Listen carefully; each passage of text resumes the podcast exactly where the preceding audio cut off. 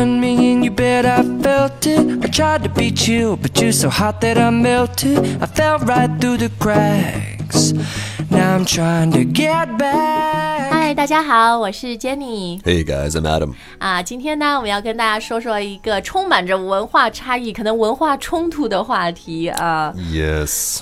，which is， Which is meeting the parents. 嗯， 这个 meeting the parents 不是你自己的父母。 Hopefully not. Yeah, hopefully. not. No, this is meeting your girlfriends or boyfriends' parents. parents, especially if you are dating someone who's not from your culture. 嗯 呃，特别是这种跨文化的关系啊.恋爱婚恋的关系，Mm, interracial, cross-cultural. 听起来好正式哦。It does, right? It really does. But there's no better way to say it. 对，所以因为现在过年期间嘛，咱们就来看看这个养女婿初次见中国的岳父母的时候，他们心里在 worry about 什么东西，在紧张什么啊？然后呢，因为我自己也是，I'm in a interracial marriage, cross cultural marriage，、Yeah 所以我有很多自己亲身的体会可以分享给大家啊。好，那我们今天的微信公众号呢，会把我们所有讲的这些重点，然后英语、中文都列出来。现在也希望给大家提供一个很方便，你既能听又能看又能学习的一个呃管道啊，所以大家关注一下我们的公众号“开言英语”。呃，前面我说 Adam 讲那两个词很正式啊，但是我觉得还是有必要值得来看一下。一个叫做 Interracial. racial 就是 like race related 和种族有关的、inter 就那个什么 international 国际那个就是呃跨来跨去 Yeah, just cross, 对 yeah. cross 对，所以另外一个词就叫 cross Cross-cultural yeah。对，但是 like no one in that kind of relationship would say I'm in an interracial relationship. Yeah, it's really funny. It's just nobody would, right? It's just, it is a really formal word. Um, and you might hear it in terms of history. Like, you know, oh, in the 50s, it was illegal to have a inter- Heri- yeah. interracial relationship. But no one's going to say it. 但口语里面，如果说他们俩就是，比如我跟我先生一中一西的，有什么比较口语的方法吗、c a n you say like just a mixed couple? They're a mixed. I guess a mixed couple's okay. Uh, yeah. Because with children 混血儿，we do say Say like mixed, mixed yeah. children, mixed kids, right? Yeah. I think everybody's so PC over here that just nobody wants to say anything. It says, oh, just a couple, just a normal couple. 啊，对你说，因为在嗯北美现在很 就是政治正确，很 PC，、就是说我们要 we need to see through 呃什么 be 什么 see beyond race，Right. 不要老看着他们，哎呀，一个中国人，一个什么西方人 Right. 他们就是一个 love is love，他们就是个 couple, 是吧？嗯，好，那这样的这种呃 marriage or 的呃 relationship 婚婚恋的关系呢，呃，总会有很多挑战啦，因为两边的文化特别不一样。比如说我们今天讲的这个 meet the parents，、而 meet your future in-laws，In laws. 未来可能是你要叫他们爸妈了，是吧？这个是一个 big moment。Sure, yeah. 但是呢，在西方文化里面啊，在很多呃，在北美的文化里面 Not a big moment. ，really Yeah. it's not a big moment。 Well, it can be. I'm sure there are lots of families who think that it's very important, but like I met so many girlfriends' parents, and nobody ever thought that, hey, they're going to get married.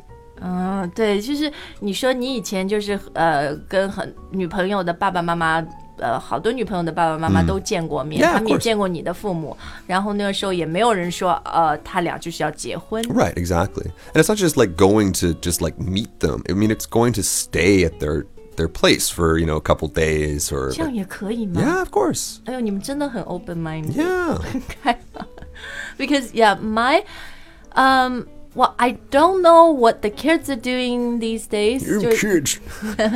就是现在中国的年轻年轻一代，因为他们的父母也年轻嘛，就是我觉得可能观念想法上还是跟我和我父母这一代会有一些不一样。 Yeah. Um, at least for my generation, my parents' generation, my parents would never want to meet any of my boyfriend's parents unless we were going to get married. Right.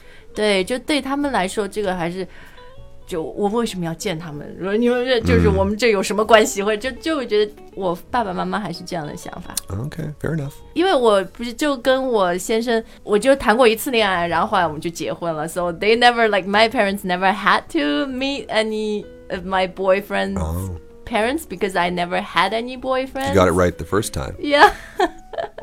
对，所以在我自己的故事里面吧，我还记得，就现在正好过年嘛。Actually, that was when my parents met my uh, future husband for the first time. And how did he do? 我反正当时就让他少说话。I remember that was my like foremost advice to him，、 Yeah. 就是让他 super respectful，就是要非常非常的 懂礼貌。你特别咱们中国人觉得你见长辈啊，长辈就是什么 Elders. elders，、 Respect your elders. 对，不仅要 respect，要 like super ultra uber respect Uber 他们 respect。对，in the sense that，因为我觉得在国外你们见。你前面说啊，这就当然不是很 serious relationship，、见父母也没关系。But if it it is a very serious relationship where you guys are uh, likely to get married，嗯， 去见父母那个需要非常非常 respectful，很 formal 那种。 I see. I think probably not. I think it would be more like casual. Like you, you meet the girl's dad. His name's Bob. You you know like drink some beer with Bob. You cook some burgers with Bob. But there are a lot of people who who do think that um, some traditions are very good. One tradition, for example, is uh, the man, like the boyfriend, Yeah. asking the father, his future father-in-law, Yeah. for permission. Can I marry your daughter? Do I have your permission? 哦，所以在外国还是会有这种呃，这样很含蓄的传统啊，就是说，呃， Yeah, the guy, the boyfriend will go to ask the girlfriend's father. 就是说我我能娶你的女儿吗？这样，那这个时候是 at which point 是你已经和那个女朋友求婚，like pop the question I 以后，还是没有？ Yeah, I don't know if that part really matters so much. I, I think it's just like it's it's a formality. You just go do it. 那我老公都没有问我爸， Oh, 你看不尊重。 maybe he's scared of your dad. I think that's 有可能，That's more like Yeah. it. Yeah. 对，在我们中国传统里面，我觉得也是，就是要这男方肯定要表达自己的这个忠心诚意嘛，就是 I'm you know fully committed，对吧.然后，但还有一个我前面说到的 respect 呢，对中国人很重要的就是。比如你去见 future in-laws，或者可能是像现在过年更大的一个 family gathering 家庭聚会，就之前我们说的七大姑八大姨，you need to address them properly。对，因为我记得当时我就给我的老公就准备了很多那种 flashcards 小卡片，这个叫娘娘姑姑，然后呃伯伯、叔叔、婶婶什么的，这、对他来说真的挺挺 confusing 的因为有二差不多二十多个人，然后每一个人 geez 都还不一样的。But that's super important。对，在中国文化里面，我们就觉得你是 baseline respect，虽然是起码尊重，但是 it tells。呃、i t s very telling of who you are，、 Yeah. you know, 但是能就是还是能能显现出你的人格、你的人品吧，这样。 Do you think it's worth it though? Maybe for like a foreign guy who wants to marry a Chinese girl, maybe he can just pretend he can't speak Chinese, so he he doesn't have to worry about all that. Sometimes I wonder，就是我有的时候也觉得，是不是那如果这中呃外国男生 一点中文都不会，什么 they They have it pretty kind of- easy. Yeah, have it Yeah, easy, they have it right? really easy. 对，所以我觉得最难的是这种中文会一点但又不好的外国人，因为中文好的话，他学起来应该是比较快了 Yeah. 对吧？像在这个半吊子的人就比较比较惨一点哈。那嗯，诶，在国外的传统里面啊，这个去如果初次上门的话，Do you um bring some sort of a gift？要带礼物啊什么 Well, 的？ I mean, you, know, you should whenever you're going to someone's house, you should bring a gift. That's but I don't I don't think there's any s- special thing. I think, you know, if if I was asking my girlfriend like what does your dad like or what does your mom like? Cigarettes，买 Yeah, 的 cigarette. 香烟。 like that would be awesome. I would be so happy to like go, yeah, just, you know, have a carton of cigarettes. Knock on the door. Here's some cigarettes.